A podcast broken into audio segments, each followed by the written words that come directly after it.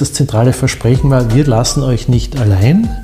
Mhm. Äh, ihr seid rechtswidrig angegriffen worden, ihr seid überfallen worden und wir leisten euch Hilfe. Ja, ihr habt natürlich sofort erkannt, es handelt sich da um die Ukraine als Beitrittskandidat zur Union Union und das war Wolfgang Bogensberger.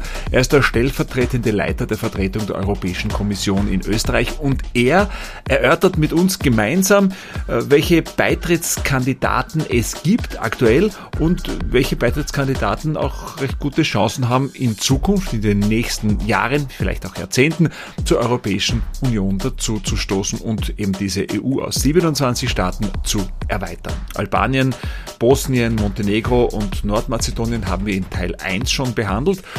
Ja, und jetzt, wie gesagt, geht es auch unter anderem um die Türkei, aber um die Ukraine natürlich genauso.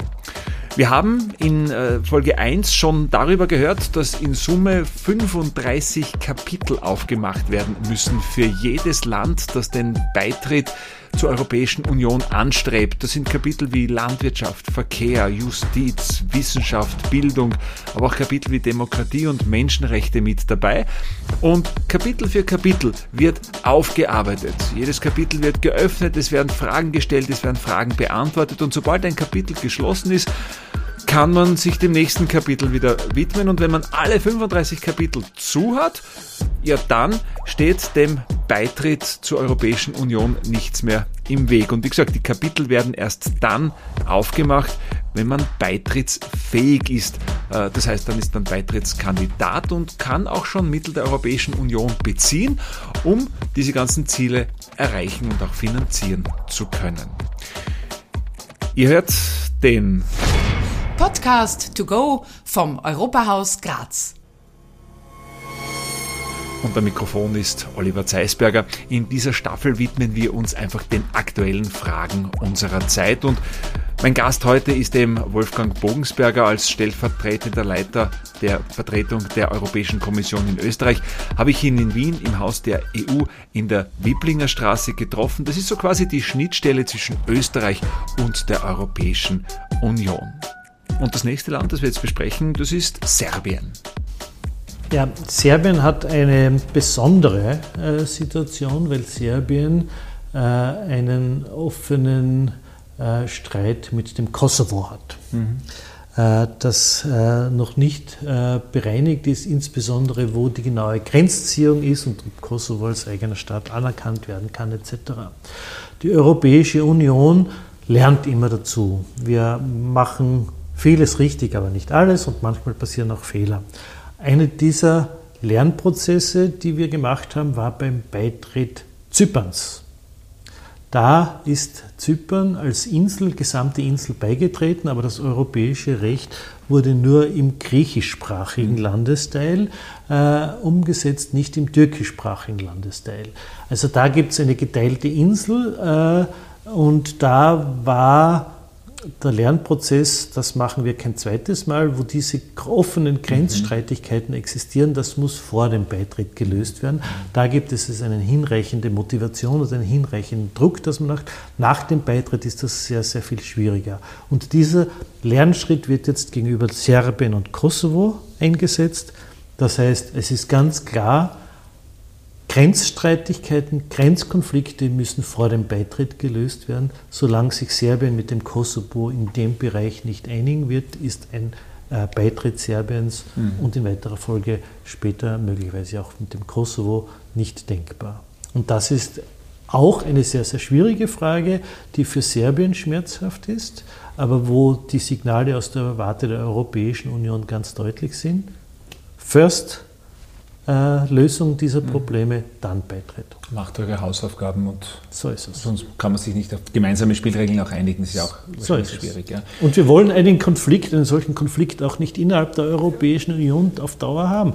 Das muss man lösen. Es ist eine wichtige Frage, aber das muss man lösen, bevor man äh, sich dann äh, in eine gemeinsame Familie begibt, damit man nicht innerhalb der Familie nicht dauernd den Zoff zwischen mhm. zwei Familienmitgliedern äh, am Mittagstisch hat.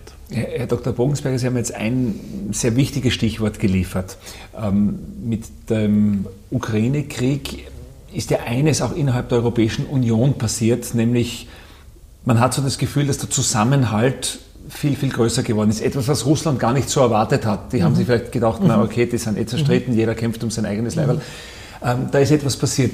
Und würden Sie auch sagen, es ist ganz wichtig, dass gerade das, auch jetzt Konflikte, die nach außen hin getragen werden, ganz wichtig ist für die Gemeinschaft, für die europäische Gemeinschaft, dass man da jetzt noch näher zusammengerutscht ist? Ja, zunächst einmal ähm, möchte ich für mich ähm, äh, eine kleine begriffliche äh, Schärfung mhm. vornehmen. Ich spreche ungern vom Ukraine-Krieg. Mhm. Ich spreche viel lieber von einem Krieg gegen die Ukraine. Mhm. Weil dieser Krieg wird nicht von der Ukraine äh, geführt, sondern es ist in die Ukraine Angriff hin, auf hineingetragen Ukraine, so muss man es konkretisieren. Ja. Also und insofern, insofern äh, spreche ich da lieber von einer russischen Aggression gegen, gegen die Ukraine. Die Ukraine. Äh, das ist etwas, was wir aus europäischer Unionsperspektive für nicht mehr möglich gehalten haben, dass wir äh, ähm, einen Angriffskrieg auf europäischem Territorium in diesem Ausmaß äh, noch einmal erleben werden. Also das europäische Projekt ist ja als Friedensprojekt mhm. gestartet. Das waren die Erfahrungen der beiden Weltkriege im 20. Jahrhundert, die dann äh, so etwas wie eine Läuterung mit sich gebracht und gesagt, sowas wollen wir in Europa nicht mehr erleben. Das, das ist äh, die äh, Lehre aus, aus, aus, diesen Kriegeri aus dieser kriegerischen Vergangenheit und wir haben es ja tatsächlich auch geschafft. Mehr als 70 Jahren ja. innerhalb der Mitgliedschaft der Europäischen Union hat es mhm. keine kriegerische Auseinandersetzung gegeben. Übrigens eine Zeitspanne einmalig in der europäischen Geschichte. Das hat es bisher noch mhm. nicht gegeben. Äh, umso, umso unvorbereiteter und überraschter waren wir letztlich, äh, wo wir gesehen haben, das ist nach wie vor möglich. Ungeachtet aller Verträge, die es gegeben hat, wo der Respekt der territorialen Integrität der Ukraine auch von Russland anerkannt ist, ungeachtet der Souveränität des Landes, dass jedes Land für sich selbst entscheiden kann, wo es sich äh, in seiner Zukunft entwickeln möchte, ob das eher äh, in einem liberaldemokratischen oder einer autoritären Struktur ist. Ungeachtet all dieser Umstände haben wir vor einem Jahr, am 24. Februar 2022, einen Überfall miterleben müssen. Das war ein Schock. Das war ein Schock für die allermeisten Mitgliedstaaten der Europäischen Union. Ein paar Mitgliedstaaten hat es gegeben, die haben gesagt, wir sind nicht schockiert, wir haben das kommen sehen. Das waren die baltischen Staaten, Estland, Lettland, Litauen, mhm. das war Polen, die immer gesagt haben, ihr redet die Situation schön. Da gibt es einen Staat, das nach wie vor imperialistische, kolonialistische Vorstellungen hat, das nach wie vor in einem Denken verhaftet ist, äh, wo äh, es selbstverständlich ist, dass Nachbarstaaten sich gefälligst äh, an den eigenen Bedürfnissen zu orientieren haben. Und das wurde sehr gern von anderen Mitgliedstaaten der Europäischen Union als overdramatic, mhm. überdramatisch abgetan. Aber in Wirklichkeit äh, ist es dann passiert.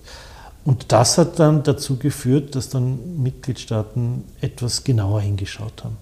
Russland hat im Jahr 2008 Georgien einen Teil abspenstig mhm. gemacht, hat im Jahr 2014 die Halbinsel Krim annektiert.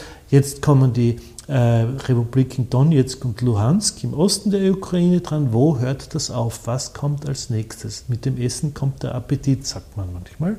Und die Einschätzung von Russland äh, Richtung Europa war, das ist ein so divergentes Konstrukt, dass da die äh, Unterschiede in den Meinungen so stark sind, dass sie eigentlich kaum zu einer mhm. einstimmigen oder einhelligen Position kommen werden. Das heißt, ich kann das eigentlich mit großer Wahrscheinlichkeit völlig straflos machen, ohne dass mhm. ich ein großes Risiko eingehe. Bei Krim-Überfall haben sie nicht sonderlich stark reagiert. So wichtig wird ihnen die Ukraine auch nicht sein. Und das war eine komplette Fehleinschätzung, weil da war dann erstmals quer durch Europa einhellig die Ansicht, hoppla, da haben wir etwas übersehen. Wir haben da etwas völlig falsch eingeschätzt, größtenteils, manche nicht, manche Mitgliedstaaten nicht, aber die allermeisten. Äh, und das hat dann zu einem Zusammenrücken geführt und zu einer Einigkeit, die vorher nie mhm. vorstellbar gewesen mhm. wäre. Das heißt, die Mitgliedstaaten haben dann plötzlich in einer Windeseile äh, Positionen eingenommen, haben äh, Sanktionen festgelegt, haben Solidarität mit der Ukraine gezeigt, zunächst einmal sehr viel im humanitären Bereich. Wenn wir uns erinnern, am Anfang hat es ja äh, große Probleme gegeben, äh, dass die Ukraine überhaupt als Land fortbestehen kann, dass da die wichtigsten mhm. Infrastrukturen aufrechterhalten bleiben können. Äh, und äh, das war eine, eine eine europäische Sternstunde, würde ich sagen, dass da innerhalb sehr kurzer Zeit das Notwendige sofort geleistet worden ist, dass Hilfe in die Ukraine gebracht worden ist und dass sehr viele Menschen aus der Ukraine flüchten konnten und in Europa Aufnahme finden konnten. Über vier Millionen sind äh, derzeit in den einzelnen europäischen Staaten aufgenommen. Und das war wirklich, würde ich sagen, Europe at its best. Mhm. Da äh, hat Europa gezeigt, was es, wenn es darauf ankommt, wirklich leisten kann. Bis hin zu dem äh, Gedanken, äh, die Ukraine noch näher an Europa ranzuholen als Beitrittskandidat. Das ist ja, ja, auch ähm, vom Gefühl her sehr, sehr schnell dann doch passiert, obwohl ich weiß schon, die Ukraine schon sehr lange äh, an Europa interessiert war. Aber das ist dann, glaube ich, das hat dann schon noch Fahrt aufgenommen. Das war ein wichtiger, würde ich sagen, symbolischer Schritt auch. Mhm. Die Ukraine ist mit Europa schon mit einem Assoziierungsabkommen mhm. verbunden. Das heißt, es ist äh, in vielen Bereichen schon eine relativ enge, intensive Zusammenarbeit. Aber dann ist der Antrag der Ukraine gekommen, wir möchten jetzt auch ein EU-Mitgliedstaat werden und im gleichen Jahr wurde auch der Ukraine dieser äh, Status, du bist ein Bewerberland, zuerkannt, was, was natürlich heißt, dass die Ukraine sehr viel äh, stärker auch an europäische Fördertöpfe äh, angebunden ist.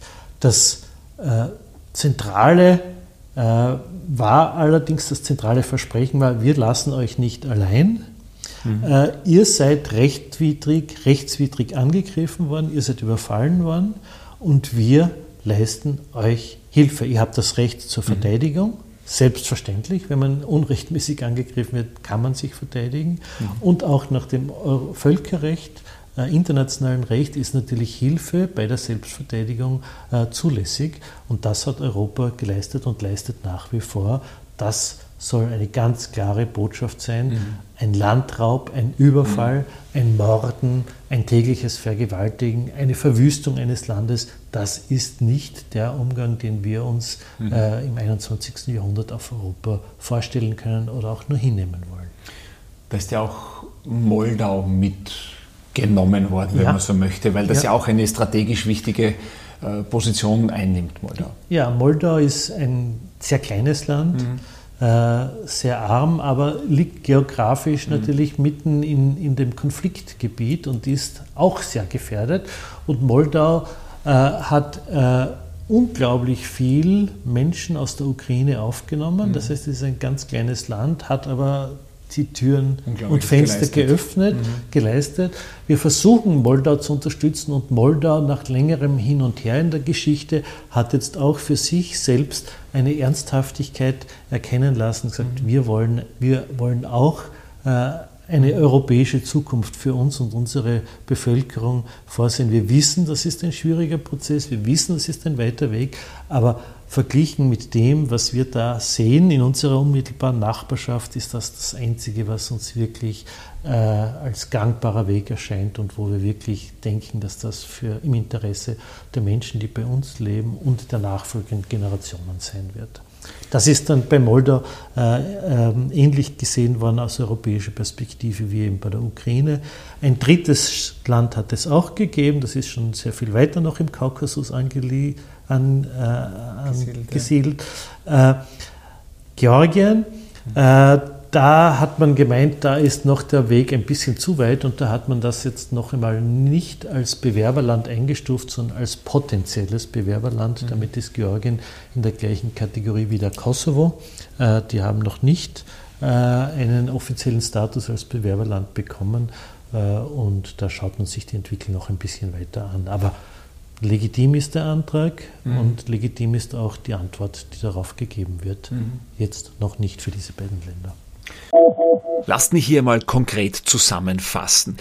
Es hat dieser Angriffskrieg Russlands auf die Ukraine einiges verändert innerhalb der Europäischen Union. Die europäischen Staaten sind zusammengerückt. Und noch etwas ist passiert. Man hat sich solidarisch gezeigt, den Schwächeren gegenüber. Und das ist ja eigentlich eine der ganz, ganz wichtigen Grundideen der EU. Ganz wichtig, zentral wichtig. Das ist eigentlich das, das die, die Grundlage äh, unserer Konstruktion, die, wie ich schon vorher gesagt habe, auf Recht basiert. Mhm. Bei uns ist nicht das Recht des Stärkeren, sondern die Stärke des Rechts im Vordergrund. Mhm. Und die Stärke des Rechts hat meistens eine gewisse Zähmung des Stärkeren mit sich.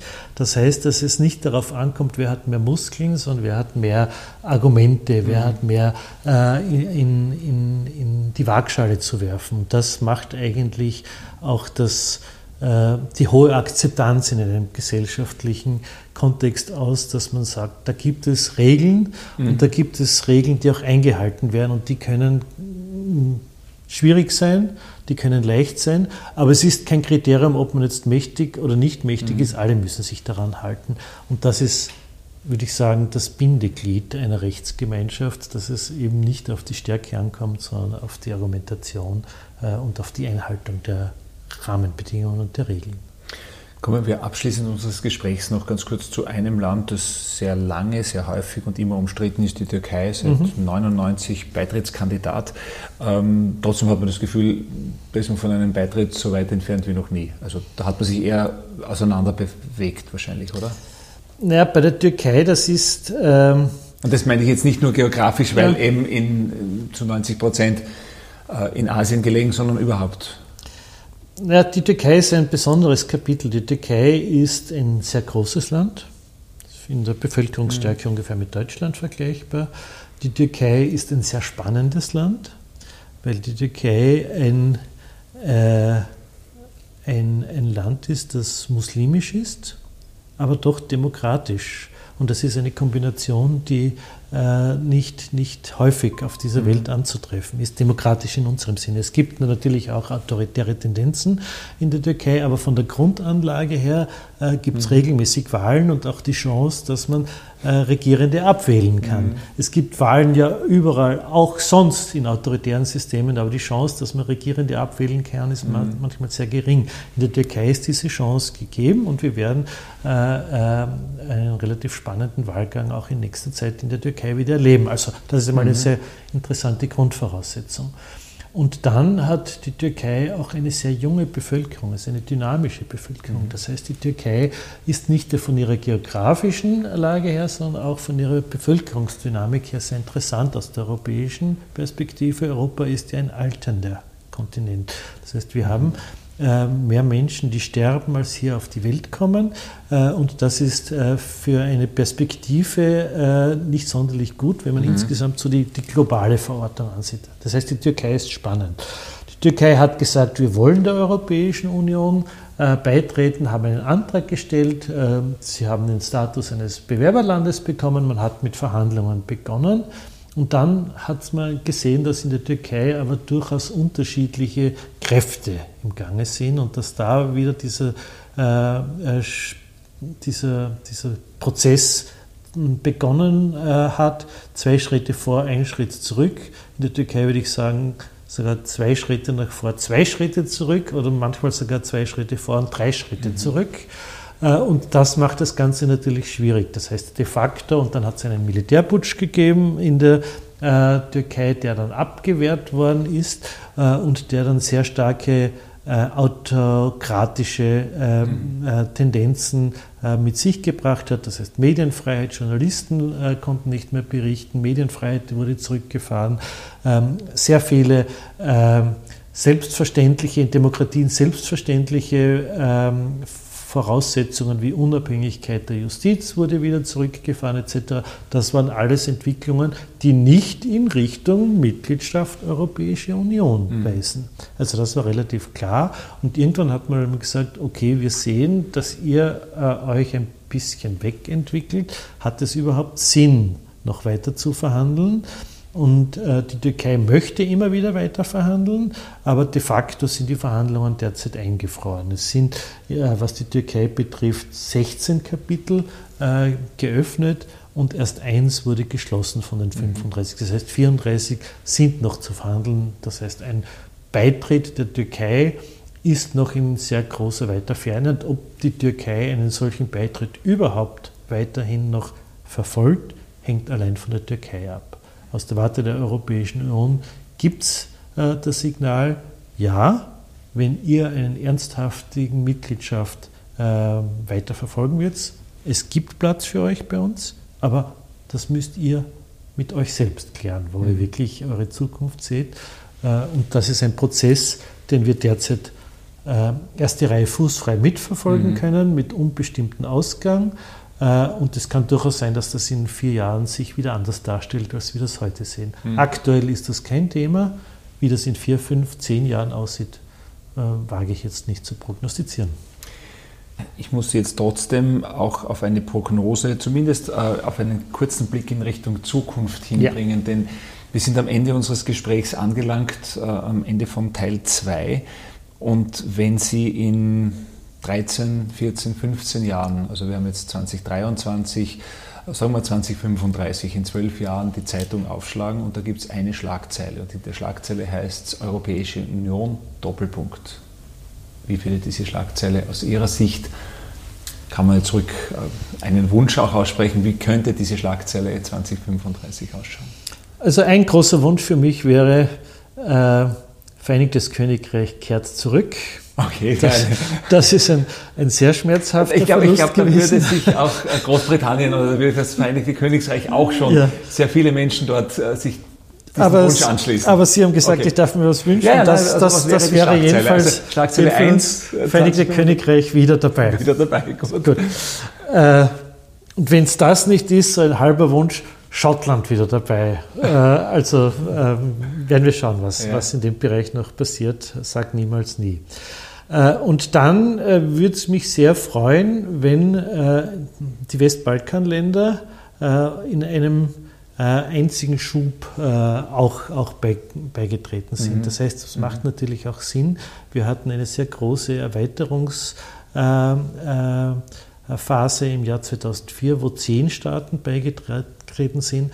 Und das ist natürlich in einer Region wichtig, dass man da eine nicht noch weitere Differenzierung hat, äh, weil das immer mit Verletzlichkeiten und mit, mit, mit, mit Ausgrenzungen zu tun hat. Also wenn es gelänge, äh, Westbalkanländer in einem, äh, einem Prozess mit aufzunehmen in die Europäische mhm. Union, wäre das sicherlich eine eine wundersame und wunderbare Entwicklung, die für die Anstrengungen, die in dieser Region vorgenommen werden, sicherlich auch eine sehr, sehr tolle Perspektive äh, bieten könnte. Ich, ich habe vor kurzem das Buch gelesen von Robert Menasse, Die Erweiterung. Mhm. Äh, also der hat äh, beobachtet äh, in Romanform mhm. Die Europäische Union durchaus kritisch. Und dieser, dieser zweite Roman, der sich mit Europa beschäftigt, ist äh, schwerpunktmäßig in Albanien angesiedelt. Und das war für mich schon auch eine sehr äh, aufschlussreiche Geschichte aus der Innensicht zu erleben, wie bestimmte Diskussionen in einzelnen Staaten verfolgt, mitverfolgt werden mit Europa-Bezug.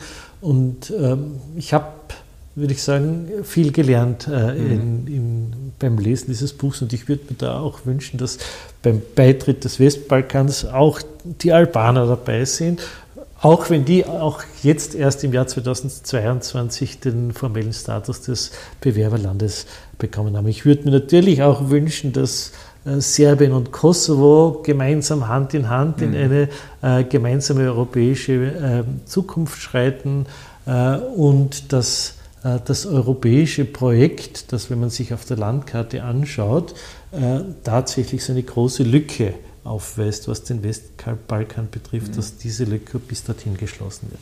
Das würde mich sehr freuen, wenn ich das in zehn Jahren lesen könnte. Wenn wir uns vielleicht dann auf eine Schlagzeile auch noch einigen, dann wäre das vielleicht die, die in zwölf Jahren äh, titelt Europäische Union Doppelpunkt äh, seit zwölf Jahren Frieden in der Ukraine. Das wäre das ganz würde wahrscheinlich bedeuten, dass man das sehr, sehr bald angehen muss. Das wäre sehr schön, wenn wir das äh, lesen könnten und wenn diese Schlagzeile nicht nur heißt Frieden in der Ukraine, sondern Ukraine auch Mitglied der mhm. Europäischen Union. Ich lasse das jetzt einfach mal so stehen. Das ist ein wunderbares Schlusswort. Äh, es war eine spannende Reise durch Beitrittskandidatenländer, die ja, äh, ja irgendwann einmal auch unsere Europäische Union stärker machen, bereichern sollen. Herr Dr. Bogensberger, Dankeschön für Ihre Zeit. Sehr gerne. Alles Gute weiter. Dankeschön.